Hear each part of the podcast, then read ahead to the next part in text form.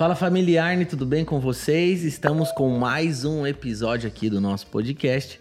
E hoje a gente tem uma pessoa aqui um, com uma convidada muito, muito, muito, muito especial. Muitas pessoas pediram, então nós estamos aqui com a Fernanda Preus Domingos. Freud.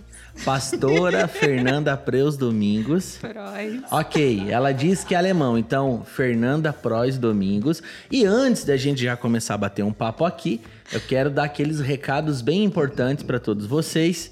Que você possa deixar um joinha, dar uma curtida aí nesse vídeo, que você possa no final comentar o que você achou, se você tem alguma crítica, se você tem algum elogio, se você tem, enfim, qualquer comentário que você possa fazer isso e que você possa compartilhar esse link com o maior número de pessoas possíveis. A intenção e o desejo do nosso coração é que o evangelho se espalhe e que muitas pessoas venham ser edificadas com os conteúdos aqui do nosso podcast. Então, hoje vamos lá, nós vamos conversar com a pastora Fernanda, pastora da Iarne, e vai ser muito bom, a minha esposa. Amém? Amém. Eu sempre dou um soquinho. Aqui se for para dar um beijinho, né? Então, beleza. Glória a Deus. Então, querida, olha só. É, eu sempre que vi uns convidados aqui, eu começo fazendo uma, uma pergunta para todos, na verdade, que é para você. Você pode, daí, obviamente, dar as boas-vindas, mas é, falar. É, um, você nasceu um lar cristão, não nasceu, quanto tempo de caminhada você tem, quando que você, com quantos anos você se converteu mesmo. Então é com você. Oi. Oi. Tudo bem? Tudo bem. É... Bom dia, boa tarde, boa noite. Não sei que horas Isso. que Dá um alô pro pessoal. Alô é mais fácil, né? É uma honra estar aqui. Fico muito, muito, muito, muito feliz. Você sabe, né? Você que me conhece, o Jonatas que tá ali, que eu fujo disso aqui ao máximo, porque eu morro de vergonha. Mas fala, fala, fala que, meu Deus do céu, então tem que falar aqui. Tá bom. Sacanagem, né? é... Bom, vamos lá, vamos começar da primeira pergunta. Eu não nasci num lar cristão, né? A família do meu pai, em sua grande maioria, é espírita, e a minha mãe, a época que eu nasci, também era espírita. Quando eu tinha 14 para 15 anos, a minha mãe começou a ir na igreja, tipo, Deus falou com ela, ó, tipo, vai naquela igreja ali. Uhum. E ela foi, que era perto da nossa casa.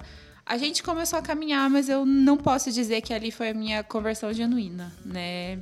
Eu acredito que a minha conversão mesmo genuína foi, eu já tinha uns 20 e tantos anos, né? Então, Uhum. acho que já faz uns nove anos, mais ou menos. Uhum. É, a minha vida tava tomando um rumo, assim, bem maluco dentro de, de tudo, assim, da vida mundana mesmo que eu tava, que eu tava vivendo e até... Foi até engraçado, porque era um final de semana que eu ia viajar com uma amiga minha, a Rebeca.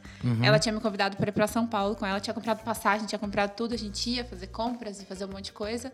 Na época, o marido dela morava lá. Porque ele trabalhava, né? Ficava indas e vindas. E eu ia com ela. E eu sei que eles brigaram muito feio. Nesse mesmo final de semana ia ter o seminário Jesus Camp do pastor Mário Uhum. Amorelli. E o pastor ficava, tipo, me convidando. Ferzinha, Ferzinha, vamos junto. Ele chama, acho que Ferzita. Vamos junto, vamos, vamos, vamos, vamos. E eu tava bem fugindo, assim, ah, não, vou viajar. E eu sei que faltando uns três dias pro, pro seminário, os dois brigaram, assim, absurdamente, que ela cancelou a viagem, cancelou a passagem. Eu falei, tá bom, Deus, eu entendi. Né? Eu entendi que é nesse final de semana que o Senhor me quer. E, e eu sabia, à medida que um final de semana ia se aproximando, eu sabia que a partir dali nada mais seria igual. Eu sabia que a partir dali, tudo que eu fazia, tipo, ah, sair, beber, ficar com pessoas, etc., nada mais seria como era. Que a partir daquele fim de semana realmente seria um divisor de águas na minha vida e que seria realmente aquele, né, as coisas velhas se passarem tudo se fez novo. Que a partir daquele final de semana ia ser realmente algo transformador.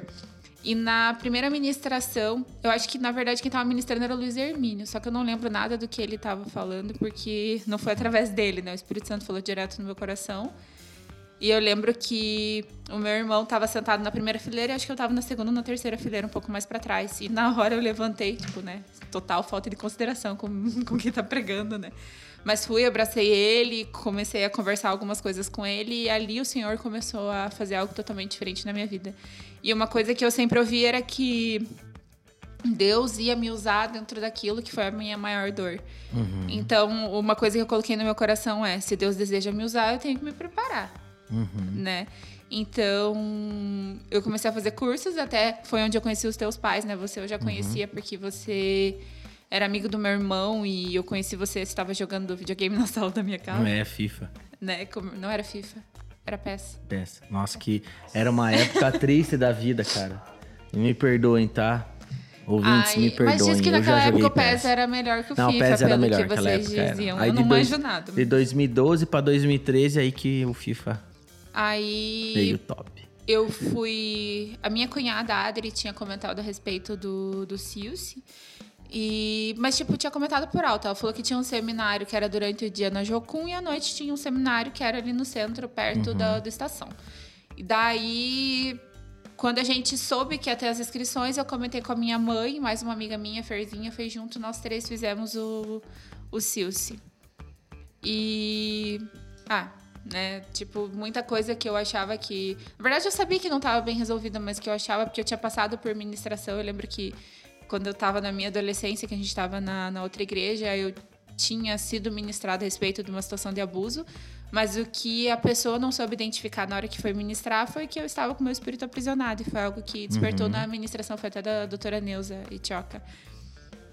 E daí tua mãe, na verdade, por você ser amigo do meu irmão, ser conhecido, tipo, daí tua mãe, ah, você quer um atendimento, existe alguma coisa que tá pegando, alguma coisa que uhum. você precise. E daí foi com relação a essa administração mesmo, né, que meu espírito foi, que estava aprisionado, foi liberto e muitas coisas passaram a fluir na minha uhum. vida. Então, basicamente Só, foi isso. Na verdade, a gente, você correu. Tá, eu, eu, tchau, Deus abençoe, né? Tipo, cara, vamos voltar tudo. Depois nós vamos falar dessas coisas. Ah, não, mas é que você perguntou como não, é que foi. Você... e daí o apocalipse. e posso embora. Meu Deus. Mais rápido da história, velho. 2 minutos e 45 segundos. Não, vamos voltar então. Você, ok, aí você falou né, que sua mãe começou numa igreja, vocês iam lá ser com seu irmão na igreja e tal, uhum. mas não tinha ainda acontecido algo especial com o Senhor e tal. Não. Aí aconteceu que você foi né, no, no, nessa, nesse retiro, né? No, é, na verdade, assim, tipo, as coisas estavam. A situação. Eu lembro que um dia eu conversei com a minha mãe e eu tava realmente muito mal, assim, muito, muito, muito mal. E eu lembro de eu dizer para ela que se a vida fosse isso, né? Tipo aquilo que eu estava vivendo naquele momento que para mim já tinha dado, que eu não tinha mais interesse nenhum em continuar vivendo. Ah. E para minha mãe aquilo foi muito triste, assim. Eu lembro da minha mãe chorando e dela falando assim, tipo, não. Estava não, praticamente não. com depressão. Eu acredito que sim. Eu acredito que sim, porque na verdade o que que acontece? Eu, tipo, era como se existissem muitos monstros, assim, dentro da, da minha cabeça, muitas coisas que, que se passavam. E eu falava pra minha mãe, tipo, eu só queria ser uma pessoa normal.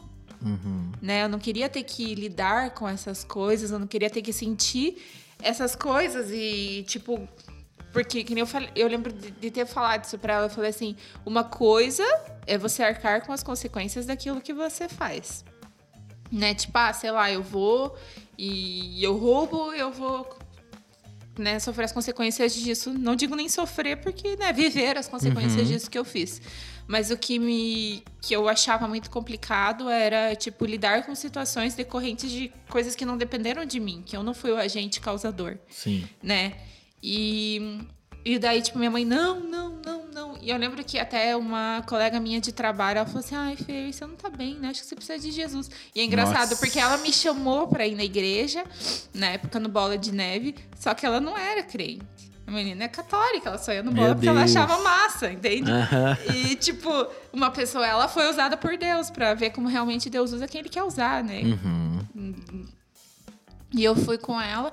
E a partir dali eu via que, tipo, Deus estava me chamando. Tanto que, como eu comentei aqui, né, que quando deu tudo errado, deu toda a treta com relação a, a minha amiga e o, e o namorado dela lá. Uhum. Tipo, eu vi que de fato, Deus estava me chamando, que existia um interesse da parte de Deus em me ter por perto, né? Nossa. E, e eu sabia, eu lembro daquela Legal. semana, assim, tipo, cara, é esse fim de semana, é esse fim de semana, é esse fim de semana. Alguma coisa vai acontecer. Não, Sabe aquela coisa que a gente fala pro. A gente sempre fala, né, pros jovens, ah, cria uma expectativa. Realmente, no meu coração, eu tinha uma expectativa, porque eu sabia que Deus me queria.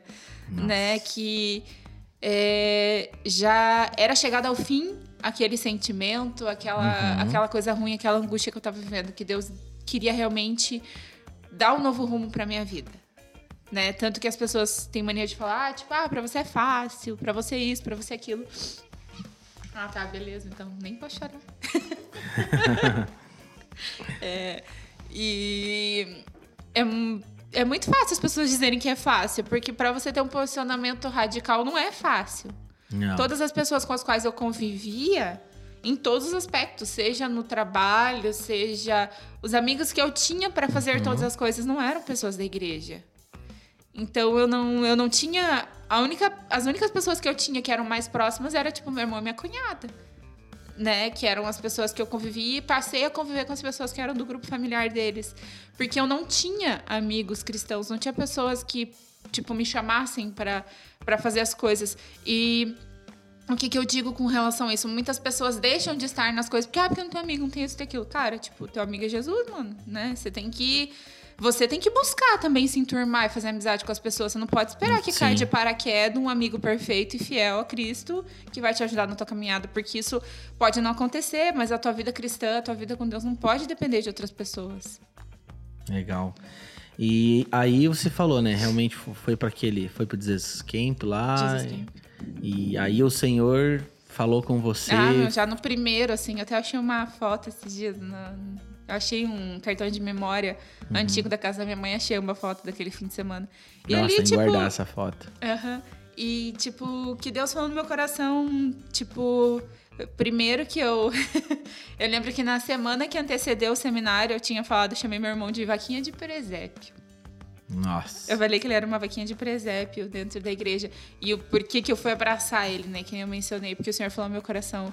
Ele tá porque ele me ama, ele não é uma vaquinha de presépio. Então eu fui lá na frente abraçar ele e pedir perdão, porque Deus ministrou meu coração, né? Que na verdade era eu que não tinha amor por Deus e pelas coisas de Deus, e por isso eu não era, né? Tipo, não, não seguia, não estava em todas as coisas, não fazia todas as coisas dentro da casa de Deus. Uhum. E aí essa aí sua vida começou a mudar, né? Porque teve uma experiência com o Senhor e, e como é que foi esse próximo passo? Aí você já estava indo congregando numa igreja? Na é verdade, que eu pensei assim, eu falei, cara, agora beleza, eu preciso estar numa igreja séria. Né? Tipo, preciso estar numa igreja que tenha um acompanhamento. Então, eu não posso estar numa igreja que não tenha uma célula, porque eu preciso me manter firme, eu preciso ter pessoas caminhando comigo. E como na época o meu irmão estava bem próximo na casa da minha mãe, eu ainda morava com os meus pais, né? Não tinha casado. E então eu comecei na igreja que meu irmão congregava. Daí fui, fiz integração e já de plano, assim, já comecei a fazer ETM, né? Tipo, como se fosse o curso de teologia que tinha dentro, dentro da igreja. Porque eu falei assim, cara, tipo, eu preciso. Tava muito decidida, assim, É o que, na verdade, queria. é porque entra naquela. Eu falei assim, cara, Ou eu me envolvo, Deus, Deus, o Senhor disse que ele vai me usar. Se ele precisa me usar, eu preciso me capacitar, eu preciso aprender. Então, tipo, apareceu lá e falei, cara, nada mais certo que eu. Não digo consumir as minhas noites, mas que eu utilize o tempo que eu tenho livre, porque eu trabalhava durante o dia, que eu tenha. Que eu invista realmente em me capacitar para aquilo que Deus, de- Deus deseja fazer através da minha vida. Isso é interessante falar, né? Porque a gente vê várias pessoas que estão na igreja, né? Chegam na igreja e elas meio que ficam assim estagnadas, esperando as coisas acontecerem, elas não avançam. E mas você tá falando, né, que houve uma decisão de e você começou a se envolver com a família de fé ali, com a igreja, né? Sim. Então isso é, é, é bem, bem importante. Aí depois dessa fase, você começou a crescer mais no Senhor, começou a conhecer Sim, mais a Cristo. a orar, buscar, fazer. E, e tipo, eu lembro que eu fiz o, o Silcio, eu acredito que eu Isso, tenha aí feito chegamos no nesse ponto. outro ano. Agora eu não lembro exatamente, eu tenho que olhar, tipo, o calendário pra lembrar o que aconteceu em cada ano, Uhum. né? Mas quando chegou até mim no seminário, eu falei assim, cara, tipo, se eu vou lidar com pessoas que passaram pela mesma situação que eu passei, provavelmente sejam pessoas que passaram por abuso e que precisam de cura, precisam de Uhum. libertação. Então, o que, que eu vou fazer? Um seminário de cura e libertação Sim. né? Tipo, eu preciso ser integralmente curada para que eu possa curar, porque pessoas curadas curam. E eu lembro que eu fiz, né? Eu, minha mãe, uma amiga minha fizemos. E foi benção, né? Foi libertador. Até foi engraçado que numa das ministrações, né, sobre uma bastardia, aí, tipo, quando teu pai fala, ah, vem aqui na frente, do lado sei lá, direito, quem concebeu o filho fora do casamento, lado esquerdo, quem foi concebido. E eu fiquei bem sentada no meu lugar. Minha mãe, você não vai lá na frente? Deu, não, eu não fui concebido. Não, foi sim. Eu falei, meu Deus, acabei de descobrir. meu Deus. eu descobri durante, logo depois da ministração, na hora de ir lá pra frente, que eu tinha Nossa. que ir lá pra frente. E eu nem sabia né? Nem sabia. Mas é muito engraçado, né? Até com relação à, à situação de abuso, eu descobri a situação de abuso, não descobri, como que eu posso dizer? Porque assim, o nosso cérebro funciona de uma maneira louca e de igual forma a gente sabe que o diabo é sujo e tenta ocultar, porque aquilo que não é trazido à luz não é trazido cura, né? Uhum. E, e até uma coisa que eu sempre falo para as pessoas que caminham com a gente, quando a pessoa chega e fala, ai, a pregação falou muito comigo, eu descobri um monte de coisa errada e blá blá blá, que horror. Eu falo, tipo, cara, não é que horror. Porque se uhum. isso é uhum. trazido à luz é porque você tem a oportunidade de ser curado com relação a isso. Então, para mim, isso é bênção por pior que seja um monstro que despertou, uhum. eu entendo como sendo bênção porque existe ali uma oportunidade para uma cura. Uhum. Né? Eu sempre falo isso para as pessoas que caminham comigo e que vêm até mim trazendo esse tipo de situação. E eu lembro que quando a gente estava fazendo, na época, na igreja, o seminário se chamava Rever. E em uma das ministrações que falava a respeito de coisa, eu comecei a ler, eu falei, cara, eu tenho todas essas características de uma pessoa que sofreu abuso. Todas, todas, todas, todas. Eu falei, meu Deus, tipo, tem alguma coisa errada. E ali o Espírito Santo começou a me lembrar, porque tinham situações da minha infância que eu lembrava delas de forma isolada. Então, uhum. tipo, uma coisa aqui, uma coisa ali. E foi como se um quebra-cabeça. Sabe quando a gente está estudando geografia, que a gente fala a respeito da Pangeia, que quando teve a separação dos continentes, era como se eles estivessem separados e aquilo tudo se juntasse e fizesse uhum. sentido, sabe? E ali eu falei, caraca. E eu comecei a pensar a respeito daquilo, pensar e lembrei de situações, lembrei de coisas, não lembrava efetivamente tudo. Eu era muito pequena, né? E daí eu lembro que eu falei pra minha mãe. A gente. Na época a gente não morava aqui perto, né? A empresa da minha mãe era por aqui, mas a gente morava no Alto da 15. Gente, aqui perto do estúdio, tá? É, pra... daqui onde a gente tá gravando. Porque a gente mora é, aqui perto, né? É. E. Eu lembro que daí a gente cruzava o centro todo, né? Tanto pra ir pra empresa quanto pra voltar. Eu estudava de manhã, né? Tava no colégio de manhã.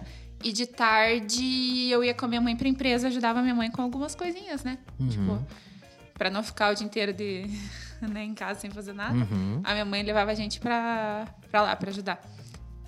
E daí eu me recordo que eu peguei e falei pra minha mãe, tipo, minha mãe entrou em choque, assim. Porque ela não imaginava. E. Enfim, daí, tipo, com relação a isso. E Daí na igreja que a gente estava, a pastora falou: não, tem que ministrar, tem que isso, tem que aquilo. Só que no momento da ministração, eu me sentia presa, me sentia amarrada, só que eu acho que não existia o conhecimento a respeito disso, de espírito aprisionado e tudo mais. Então, na verdade, ali foi tipo, passado um remedinho no negócio, beleza, só que tava. No negócio, né, a é, a ferida estava aberta. E o meu maior pavor com relação a tudo, até mesmo quando quando eu passei realmente tive uma conversão genuína, o meu maior medo, o meu maior pavor era tipo, eu não quero lembrar. Hum. Eu falava, eu não quero lembrar. Tipo, ah, Deus deseja. Tipo, não tô preocupada com o que Deus deseja, eu não quero lembrar. Hum. Eu não quero, eu não quero, eu não quero, porque eu tinha medo do que eu pudesse ver, do que pudesse acontecer. acontecer tipo, e eu realmente fugia daquilo, né? Uhum. E aí, mas daí aconteceu que Deus operou uma cura. E, foi... tipo, na verdade, assim, ele me mostrou como foi tudo, né? Tipo. E, e realmente trouxe cura. Eu lembro daquela ministração, tava eu, tua mãe, tava uma outra moça que eu não sei o nome, porque eu lembro dela naquele seminário, não lembro de nenhum, mais outro, nenhum outro. Tua mãe se perguntava, vai saber quem que era. Uma moça, eu lembro que ela era magrinha, do cabelo curto, ela era muito querida. Muito, muito, muito, muito, muito. Eu lembro que ela me ajudou a sair, né, do cativeiro que eu tava. E a partir dali, muita coisa, né? É interessante, né? É, você tá compartilhando uma, uma experiência que foi muito forte na sua vida, assim. E aqui é uma, uma plataforma de ensino, é o canal da igreja. E a gente vê tantas e tantas e tantas pessoas, principalmente que passam nas escolas, nos seminários, que é assim, vamos lá, de, de cada 10 pessoas, 7, 8 sofreram um abuso, né? De alguma forma, né? e... né? Porque a gente, muita gente pensa no abuso e imagina, tipo, um fato consumado, né? Tipo, a, uhum. a penetração, algo assim. E existem tantas outras formas, né? Sim. Que se caracterizam como abuso e muitas pessoas só têm consciência quanto a isso quando estão no seminário recebem uma, uhum. né? Tipo, um ensinamento Sim. sobre isso. Isso, isso que eu ia falar. E a gente vê que tem tantas, infelizmente, tem muitas igrejas, pastores que acabam não não olhando para esse lado, acabam não, não, não percebendo isso e esse fator na sua vida ele foi determinante para fazer com que você não avançasse. Nossa, você era uma pessoa com medo, é, enfim. Então... Posso citar aqui um monte de, de coisas, né? Não era, não era só o medo, era o medo de, de descobrir é, a autoestima baixa, uhum. né? Tipo, extremamente um coração ferido e magoado. É, a figura que me abusou foi o meu pai. Então, tipo, não preciso Nossa. nem falar a respeito de relacionamento com Deus. Deus é pai, né? Uhum. Então, o que para mim era pai não era uma pessoa legal. Né? Uhum. E isso estraga tudo com relação a infinitas outras coisas. Até mesmo né, na caminhada cristã como um todo. Porque se você não aceita a paternidade de Deus, todo o restante. Se você não aceita ser amigo de Deus, né? É, nas coisas, se você não confia em Deus, como vem o restante do combo, né? Uhum. Entrega teu caminho ao Senhor, confia nele, mas ele fará. Tipo, confia, Deus, Como Pai, não, Sim. Né, não Sim. confio. Então eu vejo que acontece. É, é, esse é uma.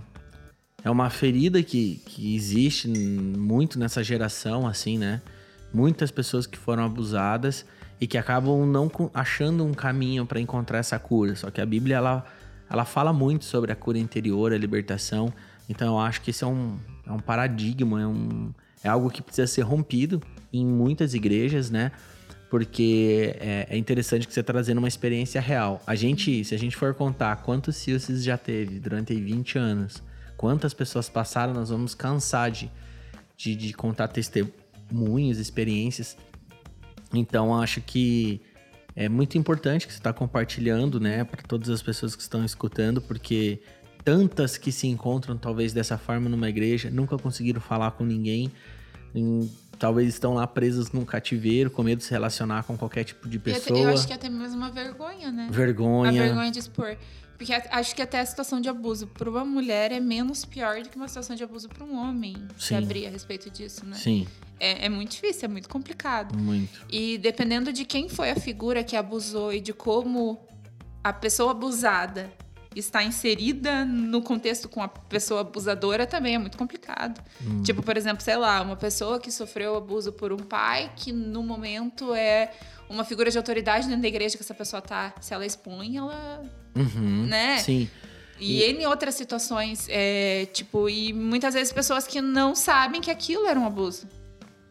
Uhum. Né? Que aquilo era algo errado, que foi feito por alguém que deveria proteger e na verdade foi alguém que causou dor uhum. né? E você comentou um pouquinho atrás ali, né, que Deus foi muito claro, ele falou ao seu coração, trouxe essa verdade pro seu coração, que a, a tua maior dor serviria para curar outras pessoas, né? Ele ia te curar para que você uhum. pudesse curar outras pessoas. É, e, e a partir disso, então, você recebeu a cura, né? Deus ministrou teu coração e depois você tem algum testemunho, alguma coisa que você possa, pode falar assim, como depois da cura, como que foi tua vida, o que que aconteceu, você conseguiu fluir mais, você avançou, até mesmo em relação com seu pai? Então, é, eu já tinha, entre aspas, liberado perdão pro meu pai e realmente, né, eu falo por experiência própria que o perdão de fato é um processo, né? Porque existe o liberar verbal e existe o sentir de fato, né? Eu acho que o primeiro passo é o quê? É você decidir perdoar. Uhum. Né? Você decidir falar assim, cara, eu vou perdoar e vou lutar para perdoar, porque o perdão é uma é uma é uma decisão continuada, pode-se dizer, né? Uhum. Então, na, naquela fase, voltando, que eu disse que eu tava, tipo, mal, que eu falei tudo aquilo para minha mãe, qual que era o contexto? Meu pai tava morando com meu irmão e, e daí meu irmão me pediu para levar, acho que era almoço pro meu pai.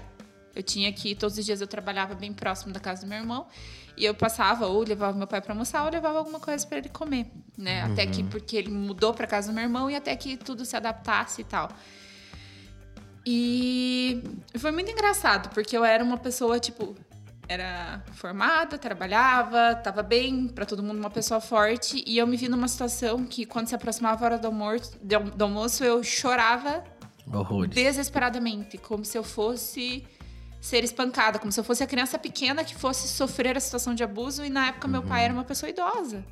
Não era uma pessoa que me ofereceu algum tipo de perigo ou que tenha tentado qualquer outra coisa comigo, né?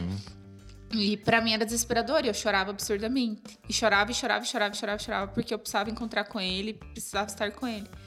E eu lembro que ah, na época minha mãe tava fazendo ITQ lá na quadrangular. E ela tava com dificuldade em algumas matérias. Ah, não vou conseguir TCC, não vou conseguir isso, não vou conseguir aquilo. Daí eu falei pra ela, tá, eu vou lá com a mãe, converso com a professora, veja que parecia, tipo, a mãe, né? Mas como eu já tava mais habituada a fazer trabalhos, não, deixa que eu vou lá, vou conversar com a professora pra te ajudar dentro do que a mãe precisa pra ser feito. Vou entender o que, que a professora precisa e te ajudo. E daí, quando a gente tava no carro, eu lembro que a gente pegou ali a marginal da BR, e daí a minha mãe, tipo, pra ela era o drama dela do momento aquilo lá. Porque ela falou, tipo, eu não vou conseguir, eu não vou conseguir fazer o trabalho, eu não vou conseguir fazer, entregar como a professora quer. E eu lembro que eu falei alguma coisa no sentido de, tipo, cara, esse teu problema é tão pequeno. Tipo, eu todo dia tenho que ver meu pai, tá difícil e é ter... E pra mim é terrível, eu me sinto mal, tenho vontade de chorar, tenho vontade de morrer e não quero. E isso, e daí, tipo, a minha mãe falou: Meu Deus, filha, me perdoa, me desculpa, eu não sabia que isso era tão difícil pra você. Eu vou conversar com teu irmão, eu vou não sei o quê. E, tipo, me desculpa, me desculpa, você quer voltar pra casa, deixa que eu resolvo, deixa que não sei o quê. E. E, tipo, aquilo também foi uma parte de um processo de cura de Deus, porque, tipo, eu vi, tipo, ah, alguém se importa, alguém tá aqui comigo, né? E isso foi, foi muito bênção. E com relação ao meu pai, né? Beleza, teve toda essa situação e tal.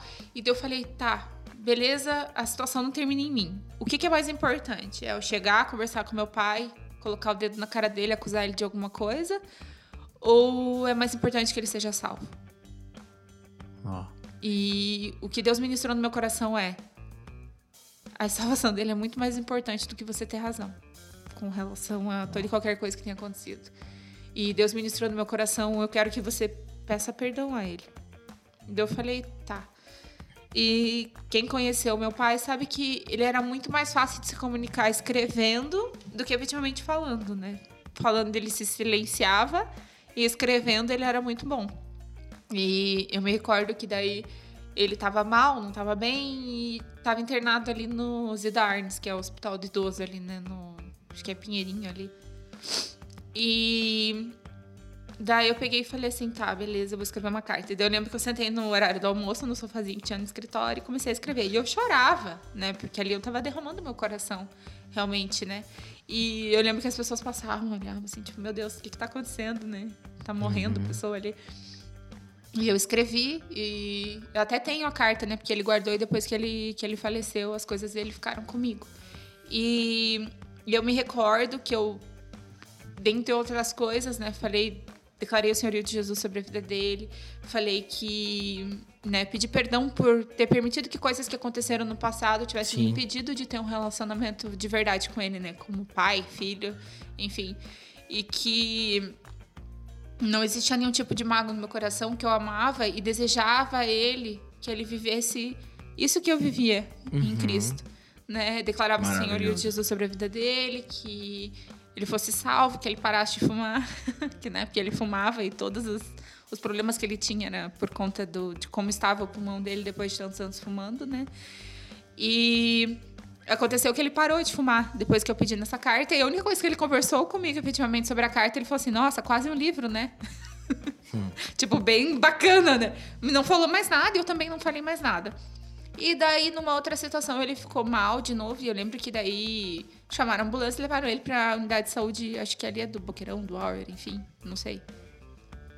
E daí, até nesse dia você estava comigo, você lembra? Ali perto. Acho que é Hour. Eu acho que é no Hour, mas eles chamavam de Boqueirão. Alguma coisa assim. E daí eu lembro que. Que onde deixaram ele, ele tava sem travesseiro, tava sem nada. Daí eu lembro que eu entreguei minha carteira pra você, a gente na época acho que tava noivo, né?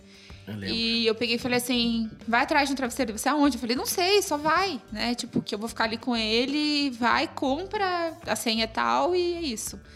E daí eu entrei, me deixaram entrar e eu comecei a conversar com ele. E foi muito engraçado, porque ali naquele. Ele deitado naquela maca, debilitado, como estava né, no momento, a gente conseguiu ter uma conversa como a gente não teve em 20 e tantos anos de. Acho que 28, 29 anos, eu não lembro ali, acho que. Tinha 28 anos. 28 anos, né? 28 anos a gente não teve uma conversa sincera como aquela. Eu não senti é, tendo um pai como eu senti naquele momento, naquele, naquela conversa que a gente teve. E daí ele perguntou como eu tava, só que tipo não era um, oi, tudo bem, como é que você tá? Era tipo um, como você está? Tipo, que eu via o interesse de uma pessoa que realmente queria saber como eu estava. Eu falei, eu tô bem. Ele perguntou a respeito de você, perguntou se você era uma boa pessoa, se eu tinha certeza de que eu queria casar com você e tudo mais. Eu falei que sim, que eu estava muito bem. Ele falou que ele ficava muito feliz. E eu perguntei, e o senhor, como que o senhor tá? Daí eu lembro que ele falou assim, eu tô morrendo. Daí eu falei, tá, e se o senhor morrer, o senhor sabe para onde o senhor vai? Daí ele falou, não. Eu falei, o senhor já confessou Jesus como seu Senhor e Salvador? E ele falou, não. E ali ele fez a oração comigo, ele confessou Jesus comigo. E eu lembro que daí eu tava. E eu chorava muito, e ele chorava muito, e ninguém no hospital entendia Nossa. nada. Mas ali. É, eu digo que foi uma, uma das coisas mais sensacionais que já aconteceram comigo. Presente de Deus, assim. Meu Deus, um presente inigualável, assim, porque eu até eu tava pensando nisso hoje quando, quando eu tava tomando banho para vir, de dias memoráveis na minha vida. Né? O dia uhum. que eu uhum. me decidi pelo Senhor, esse dia que meu pai confessou Jesus comigo, o dia que a gente casou e o dia que a Amanda nasceu. Foram os dias assim que não tem comparação, né? Que que independente de qualquer coisa que possa acontecer, que ninguém pode roubar de mim, né? Uhum. Sabe? E tudo veio de Deus. Sim, todos foram presentes de Deus. E uhum. Eu lembro que nessa época nem tinha WhatsApp ainda, pelo menos eu não tinha. E eu mandei uma mensagem pro meu irmão, falei, eu lembro que eu escrevi assim uma SMS, até pai tava deitado, meu celular tava assim do lado, eu tava segurando a mão dele, eu escrevi piada do céu, pai aceitou Jesus. Aí ele hum. respondeu alguma coisa do tipo, ixi, agora que ele morre, né? Nossa. porque era o que faltava. E para mim aquilo foi um dos maiores presentes, não porque, ah, tipo, ah, beleza, meu pai aceitou Jesus. Uhum. Não que isso uhum. seja algo sem significado, mas porque ele aceitou Jesus comigo, mesmo com todo o nosso histórico, com tudo que aconteceu. O Senhor me deu de presente ele aceitar Jesus comigo, eu não foi algo que alguém me contou que aconteceu, foi algo que eu presenciei e vi acontecer, né? Pouco tempo depois meu pai faleceu. Tipo, questão de, de meses, né? Ele veio a falecer e por mais que seja ruim a perda de um pai, a alegria da salvação ela preenche todo e qualquer sentimento Supriu ruim. Tudo. Uhum. Então, é algo que que para mim não tem preço. Uau. Né, o desfecho que essa situação teve de eu conseguir me consertar com ele, dele aceitar Jesus comigo e hoje eu ter certeza da salvação dele, né, do que efetivamente aconteceu. E isso para mim é algo top. E é muito engraçado, né, porque você falou assim, né, tipo a respeito de experiências e tudo mais. E em tantos outros CIUCs que a gente trabalhava, a gente ia ajudar pessoas Pega aí, tipo, na ministração a respeito de perdão, que geralmente é na primeira noite. Punk. E, cara, batata, assim, acho que 85% das vezes que eu fui lá na frente para orar com alguém que tava, a pessoa, então, é que eu sofri abuso. Deu? Uhum. Lá vem, né? Conhece é, essa história. Uhum. Daí a pessoa, tipo, ela justifica, porque assim, do ponto de vista do mundo, você não tem que perdoar quem fez uma coisa dessa com você. Uhum. É justo, né? No mundo é justo você não perdoar uma pessoa que abusou. É, a linguagem do mundo é essa. Não né? e você tem que querer e, o mal daquela pessoa. E é engraçado porque as pessoas geralmente pegam e falam assim: ah, então, foi abusado, foi o meu pai. E, tipo, é muito difícil, né? Tipo, você tem que me entender que é muito difícil. Eu falo, vou te contar uma história. Nossa. Aconteceu isso, isso, isso, isso. isso. Se, eu, se eu estou te dizendo que é possível, não é porque eu estou te dizendo abstratamente. Eu estou te dizendo que é possível porque eu vivi isso. Uhum. E você vê nos olhos da pessoa uma esperança, né? Uma coisa que a pessoa fala, tipo, cara, alguém real tá aqui na minha frente, tá me contando que viveu o que eu vivi, que foi possível perdoar e ter uma uhum. nova história construída por Deus. Isso é lindo, né? Nossa, tipo, não tem preço, né? Sim. Não tem preço. E agora você entende que você carrega uma mensagem, né? Que Sim. as pessoas precisam e que é tão essencial para os dias que nós estamos vivendo, né? Jovens, pessoas mais velhas, talvez ainda se encontram aprisionadas, estagnadas, paralisadas, sem avançar, sem ter uma vida plena, sem ter um casamento pleno. E você viu que realmente recebeu uma cura e agora você consegue se tornar um canal de bênção para as pessoas, né? Sim, Isso é certeza. maravilhoso. E, e de- aí depois que com- é, aí aconteceu essa situação com seu pai, aí você casou, conta um pouco mais dessa sequência, assim, é, enfim, da sua vida, como que as coisas começaram a acontecer, Bom, ministerialmente também. é, o meu pai faleceu em novembro, a gente casou em junho, né? Deu sete meses depois, exatamente no mesmo dia, né? Sete meses. E acho que as coisas acabaram sendo bem diferentes do que a gente imaginava para o início do casamento, né? Uhum. A gente se casou, a gente estava na igreja que eu efetivamente caminhei quando eu me converti, a gente Uhum. acabou indo para outra igreja, caminhamos com pessoas muito bacanas, tanto na que a gente estava quanto na que a gente foi. E um tempo depois, a gente iniciou a Yarn, Uhum. né? Que começou na, na garagem da casa da minha mãe. Até, tipo, sem muito a gente saber que proporções isso tomaria, o quanto tempo Sim. a gente ficaria ali, o quanto demoraria pra sair. E foi muito forte da parte de Deus, né? Até contando a respeito da gente, né? Tipo, quando a gente começou, que, que a gente se conheceu, eu estava jogando game lá na casa da minha mãe, né? Uhum. Com o meu irmão. E Tipo, a gente fez amizade e foi muito engraçado, porque assim, a gente conversou um pouco e eu achei você uma pessoa bacana, não foi. Não existia por parte de mim, no meu coração, aquele sentimento de. De tipo, ah, tô procurando um marido, ou tô procurando alguém, ou eu preciso de alguém desesperadamente.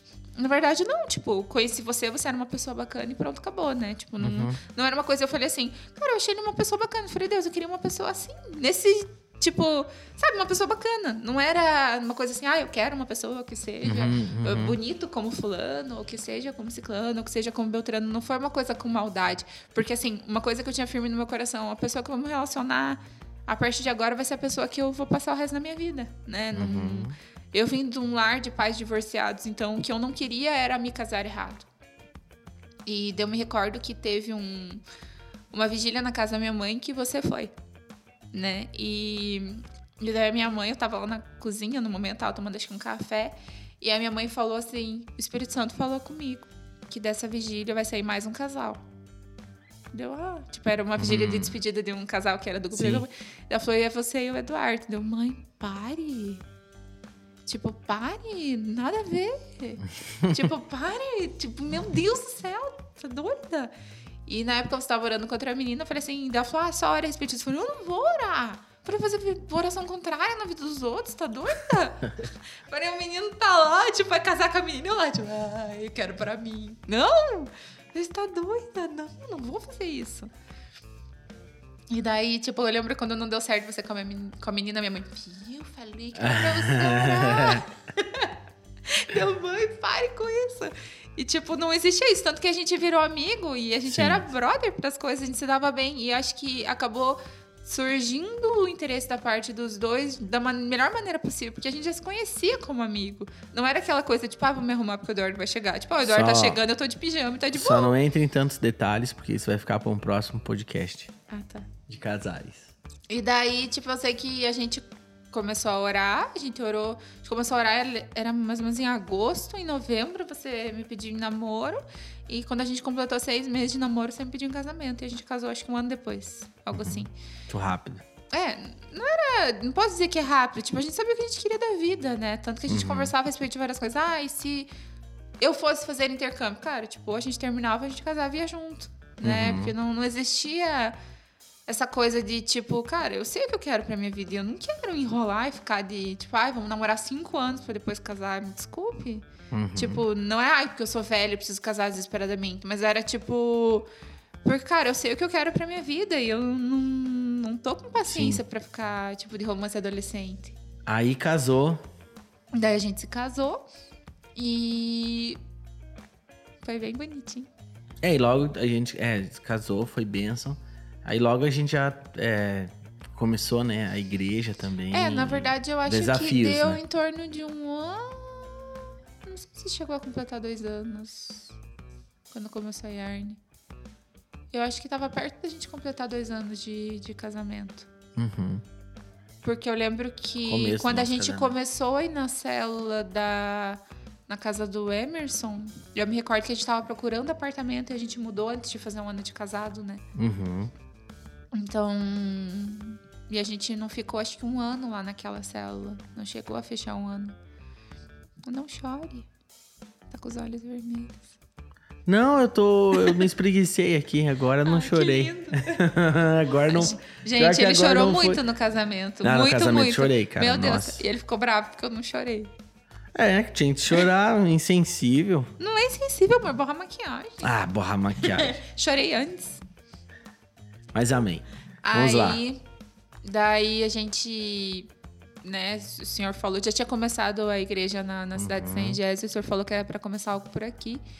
E inicialmente talvez fossem outras pessoas que fossem assumir. Eu lembro que até a minha mãe falou assim: eu senti da parte de Deus que é a Fernanda Eduardo. E minha mãe sempre estava aqui, né? Sempre conversava com os seus Uhum. pais e tudo mais. E isso foi submetido à oração e nós fomos colocados como líderes, né? De início, pra mim, era uma coisa assim, tipo, meu Deus, como assim? Tipo, eu não tô preparada pra isso. Não tô. Como é que vai ser? O que que. E. Estamos aí. Estamos aí, né? Estamos aí. É muito bacana e eu conheço, né, a história. Eu acho que todo mundo que tá nos assistindo agora tá podendo conhecer um pouco mais da Fernanda, né? E, e são desafios, né? A gente enfrentou como casal, assim, Ah, desafios sim. de assumir igreja, tá à frente. Na verdade, nós estamos numa caminhada, num processo, crescendo cada vez mais e tal. Sim. Mas conte um pouquinho assim, como é que foi pra você? Eu lembro que eu, eu- quando a gente casou, deixei muito claro o que Deus tinha pra minha vida, a- qual era a minha vocação, é, o chamado ministerial, né? E, e você ou aceitou, tipo, assumiu isso, entendeu como é importante. É, na verdade, não foi quando a gente casou, né? A gente É, eu falei antes com, a- isso. com relação a isso antes mesmo da gente começar a orar pra ter alguma coisa. A gente já conversou a respeito disso. Que eu acho que é algo bem importante, né? Você. Antes de se relacionar com alguém, entender o que Deus tem pra vida dessa pessoa e ver se o que Deus tem pra tua se encaixa nisso, né? Exatamente. Porque não adianta uma pessoa que tem chamado de missões pra África se casar com uma pessoa que é chamada pra uma igreja local na cidade fazer alguma É. coisa, querer achar que e daí tipo a culpa não é de Deus, né? Exatamente. Porque a gente pode decidir, né? Você pode decidir se você vai enfrentar, se você não vai enfrentar, se vai viver aquilo ou não vai viver. E pra gente que é mulher, eu sempre falo pras meninas, né? É muito mais sério, porque a partir do momento que a gente se relaciona com alguém, você decide a pessoa que você vai ser submissa, de verdade, né? E você pode escolher se aquela pessoa tem a visão, tem algo que você deseja caminhar junto ou não, né? E naquela conversa que a gente teve antes da gente começar a orar para saber se era da parte de Deus, né? Se Deus estava naquilo, a gente já tinha conversado, tinha colocado os pontos nos is, né, com relação a toda e qualquer coisa. Então, tipo, não dava pra me dizer enganada, né? a respeito de nada, porque a gente efetivamente conversou a respeito disso. Amém. Glória a Deus. É, a gente vai indo dando uma caminhadinha assim um pouco pro final já do- da nossa conversa. É, eu acho que existe uma mensagem central aqui, né? A teu maior testemunho, a experiência de vida que você tem. Eu acredito que com certeza falou com, com várias pessoas assim. E eu queria fazer uma pergunta pra você, né? Você hoje tá à frente junto comigo, é uma pastora. É, nós passamos aí por um período bem difícil no mundo todo. Agora acho que a gente está começando a sair dessa.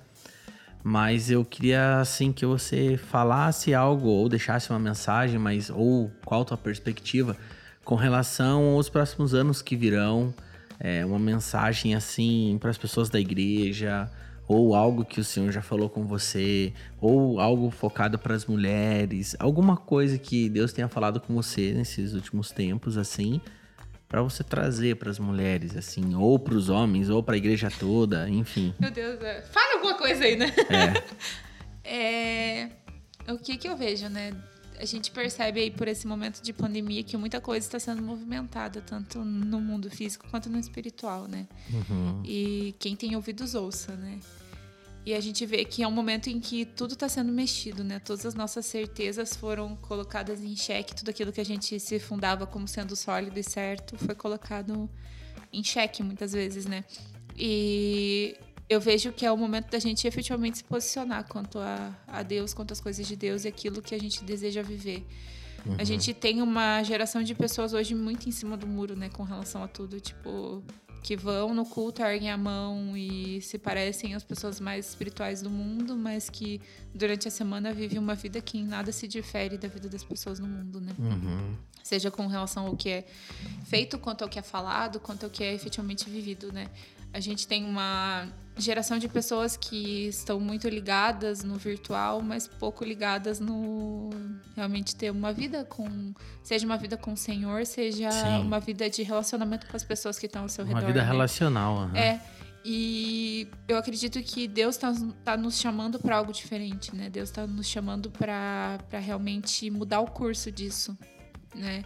Para voltar realmente nosso, nossos olhos para Deus e para as coisas do alto, sabe? Para a gente colocar como prioridade na nossa vida aquilo que efetivamente precisa ser priorizado e viver uhum. aquilo que Deus tem para gente, né? Tipo, eu acho que é chegado o momento de a gente parar de pensar no nosso próprio umbigo, né? Você sempre fala, né? Com pessoas que idolatram o próprio ventre. E eu acho que já passou do momento da gente ficar amargando as feridas e é chegado o momento da gente receber cura, aceitar a cura, perdoar o que tem que perdoar e, e passar a viver para fora, né? A gente precisa ter a consciência de que uma coisa que Deus falou muito forte no meu coração por muito tempo e ainda fala, né? Que as coisas não terminam na gente. Então, assim, algo que aconteceu, seja de bom, seja de ruim, muitas vezes pode ser usado porque uma situação que, como eu relatei aqui, né, que eu disse para para minha mãe que eu não queria mais viver aquilo, sentir aquilo, enfim, arcar com as consequências de coisas que foram feitas por outras pessoas. Mas se a gente tem uma consciência maior, aquilo que eu vivi me possibilita ajudar muitas pessoas. Uhum. Então, de certa forma, foi uma dor? Foi. Foi ruim? Foi. Mas a gente pode dizer que vale a pena pela quantidade de pessoas que podem receber cura através de algo uhum. que aconteceu. Porque se uma pessoa que passou por algo ruim entende que aquilo pode ser algo que pode levar a vida, pode levar a salvação a outras pessoas, eu acho que aí já valeu a pena. Né? Então, a gente precisa parar de olhar para o próprio umbigo, de se achar vítima da vida, vítima das circunstâncias, e ai meu Deus do céu, como eu sou sofrido, triste, pobre, sei lá o quê. E a gente tem que começar a pensar que existe gente morrendo, a gente até se abre um Facebook da vida, parece um obituário, né? Todo dia, hoje até eu vi ali a, a, uma pessoa postou que um menino que cresceu junto com a gente ali na igreja, que ele faleceu hoje. E, tipo, que andava com a pesada, que andava com o meu irmão, com o John, com os meninos. Uhum. E, tipo, você fala, caraca, tipo, meu Deus, parece que tá cada vez mais próximo, né? E se Jesus voltasse para mim hoje, eu cumprir aquilo que Deus tem para minha vida. Então, assim, a gente sempre acha que a gente tem muito tempo, mas talvez essas pessoas que morreram, que estão morrendo diariamente, também achassem que tinham muito tempo. E não tiveram. Uau, é isso. Não existiu, talvez muitas pessoas morreram sem se consertar Muitas pessoas morreram sem se consertar com pessoas, né, relacionalmente falando, tipo pais com filhos, filhos com pais, é, e com Jesus, efetivamente. Tem muita gente que até pode ter crescido dentro da igreja, mas que pode ter morrido sem salvação, por que não? Uhum né? Então eu acho que é, é chegado o momento da gente se posicionar de uma vez por todas e viver aquilo que Deus tem, porque pode ser tarde. E não só por isso, pelo medo de ser tarde, mas porque diariamente pessoas estão indo pro inferno porque a gente está escalando. Exatamente, é a omissão, né? Sim, a, a nossa omissão está levando pessoas pro inferno, porque a partir do momento que uma pessoa do meu lado morre e não é salva, aquilo também é minha responsabilidade, porque eu poderia ter falado Sim. alguma coisa, eu poderia ter levado vida, né? É eu tenho, tenho falado, né, para a igreja nossa, para as pessoas, a gente só tem uma vida para fazer acontecer, a gente só tem uma vida para decidir caminhar com o Senhor, para queimar. Então acho que é um tempo que a igreja precisa pisar no acelerador, assim, avançar mesmo, fazer o que tem que fazer, né? Aí a grande, fazemos parte, né, da grande comissão, é realmente Cara, a palavra fala de ter uma vida abundante. Cara, é agora pra gente É, ter uma então, vida abundante. Eu acho que a gente pega aí uma geração de pessoas que acham que estão nessa vida para ser feliz, né? Tipo, mas no sentido de buscar a felicidade fazendo aquilo que ela entende como legal, como bacana, ou que até o mundo impõe como sendo necessário para que você seja feliz. Só que é um egoísmo tamanho, porque, primeiro, que as pessoas não se alegram naquilo que alegra a Deus. As pessoas não decidem viver aquilo que Deus tem. Porque, assim, a gente tem muitos planos, a gente tem muitos sonhos, a gente tem no decorrer da vida, né? Você constrói isso. Sim. E o problema é que a gente toma como comum e como certo a gente assumir planos, sonhos e projetos e tudo mais que não são os que Deus tem para nossa vida. Então, muitas vezes você vê pessoas buscando felicidade em coisas que não são as coisas de Deus, porque essas pessoas não estão com o coração em Deus. Né? Então, assim, a gente precisa voltar o nosso coração para Deus, para o centro da vontade de Deus Nossa. e e Deus, faça com que eu me alegre com aquilo que te alegre, faz com aquilo que te alegra, que eu seja feliz naquilo que o Senhor tem na tua palavra.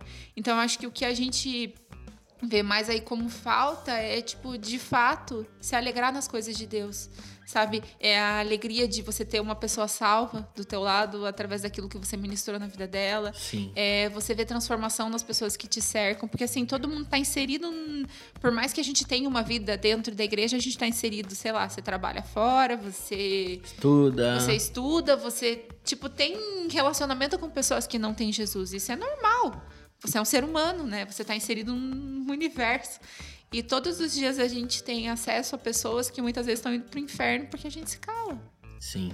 Né? Então eu acho que é chegado o momento de parar de ter vergonha, de parar de se preocupar com o nosso mimimi interior muitas vezes e passar a viver aquilo que Deus tem de verdade, sabe? Porque assim como eh, uma pessoa que nem era efetivamente cristã, né? Tipo, foi usada por Deus para ministrar a minha vida. Será que eu desejo que as pessoas que me cercam sejam ministradas por pessoas aleatórias porque eu me calei? Porque eu não vivi aquilo que Deus tinha para minha vida? Eu acho que a gente precisa dar um basta nisso, sabe? E dar um basta na vergonha, dar um basta no medo, dar um basta Amém. nesse sentimento, né? E Amém. de fato, eu acho que o medo, né, aprisiona muitas pessoas. Parar de viver esse medo, de ficar cultivando isso como animalzinho de estimação e viver o que Deus tem, parar de mimimi. É uma geração tão mimimi que, tipo, as pessoas saem da igreja porque não sei quem não cumprimentou. Porque, tipo, ah, porque a fulana, esposa do ciclano, não me falou oi no final do culto, isso é um absurdo. E a pessoa vai conversar com o líder. Ah, tipo, por favor, gente, vai. Vai caçar o que fazer, gente. Vai ler a Bíblia, vai lá o quê. Tipo, vai viver o que Deus tem pra tua vida. Você vê Jesus lá de mimimi que na Deus tem é palavra. muito maior É do muito que isso, maior né? do que isso, gente. Vai, vai se curar. E a gente sempre vai conviver com isso e com pessoas assim. Então é por Sim, isso que. e tipo, que não. Beleza, a gente conviver com pessoas, o problema é a gente ser essas pessoas. Uhum. Né? Tipo, porque as pessoas estão chegando na igreja, elas podem chegar magoadas e estão ali para receber cura. Mas se a gente já tá, gente, vamos passar de fase, vamos Amém. mudar e vamos seguir em frente. Amém. Acho que é isso, mais ou menos. Mais ou menos. Depois de uma pregação, né? Ah, você ficou me cortando. Eu? Nossa, eu só fiquei quietinho aqui. Só porque eu falei um pouquinho, ele pediu pra eu introduzir e falar. Conta aí tudo que aconteceu nos últimos 30 Não, anos. aqui, aqui, aqui é assim. O convidado tem que falar mais. Mas você não. Ele não queria, né, Jonas? Ô, me defenda aí, meu irmão. O que eu não queria. Não, é que não, a Fernanda, ela contou uma linha do tempo de anos em 2 minutos e 45. Não. Amor, pra mim é tipo síntese, tava sintetizando as coisas. Resumindo que era mais Glória a importante. Deus, glória a Deus. Não, mas são, são experiências incríveis e. e é- eu tava na expectativa, porque a gente sempre falava isso, o Janto falava, ah, tem que fazer com a Fernanda, tem que fazer com a Fernanda. Acredito que é o primeiro de alguns, de algumas coisas que a gente vai poder fazer, falar alguns outros temas, né? Hoje a gente queria escutar um pouco mais assim, da tua história. E acredito que as pessoas que estão nos assistindo aí da igreja agora estão conhecendo um pouquinho mais do que Deus fez na sua vida, do posicionamento que você teve, da escolha que você teve, né, do canal de bênçãos que você tem sido para as pessoas. Eu falo para todo mundo, né, a Fernanda, ela, ela é durona assim, ela é muito firme com muita coisa. E ela às vezes até pergunta para mim, nossa, é, ela escreve umas mensagens e dá o celular para mim assim, amor, tô sendo muito firme e tal, Mas eu acredito que precisa de pessoas assim nesses dias. É, que não brincam de evangelho, que não negociam e que nada mais é que a demonstração de amor, né? Todo mundo precisa de alguém que realmente nos fale a verdade, mexa com a gente, mas você é extremamente amorosa. Muito bom estar aqui com você. É, gente, fiquem atentos, espertos aí com as notificações. Você pode, já até indico, clica aí no sininho, coloque em todas, porque todo, sempre que subir algum vídeo, né, vai chegar a notificação para vocês aí. E a gente vai estar tá fazendo mais alguns vídeos. Nós queremos fazer. É, logo nós vamos gravar um podcast aqui falando nós como casal, a gente contando algumas experiências, o que a gente já viveu, como que foi desde o início. E a, a palavra fala, né, que tudo que a gente for, que vai fazer precisa ser para a glória dele, né? Então, eu acredito que a intenção do nosso coração é isso, é a gente compartilhar, impartir os nossos corações, aquilo que Deus tem nos dado, para poder, de certa forma, ativar e, incentivar e inspirar vocês, todos vocês, a realmente decidirem viver com Cristo, viver tudo que Deus tem para a vida de vocês. Amém? Deus abençoe sua vida. Queridos, reforço aqui o recado que você possa deixar um comentário. Se você não sabe o que você comentar, fale alguma coisa, sua pastora querida aqui, fala alguma coisa do programa. É, deixa um joinha aí, compartilhe esse link. Eu já dei, eu tava dando uma olhada aqui em alguns vídeos também. Eu vejo que a gente pode aumentar o número de visualização. Eu acredito que a gente pode compartilhar mais com as pessoas que precisam ouvir. E hoje nada mais. Hoje foi uma mensagem extremamente maravilhosa que que a Fernanda compartilhou conosco, que eu acredito que pode gerar muita cura na vida é, de todos vocês, tá bom? Deus abençoe a vida de vocês, criem expectativa para o próximo episódio. Nunca se esqueçam que todos nós somos filhos do Rei, o Rei das Nações. Tchau, Deus abençoe. Tchau, tchau.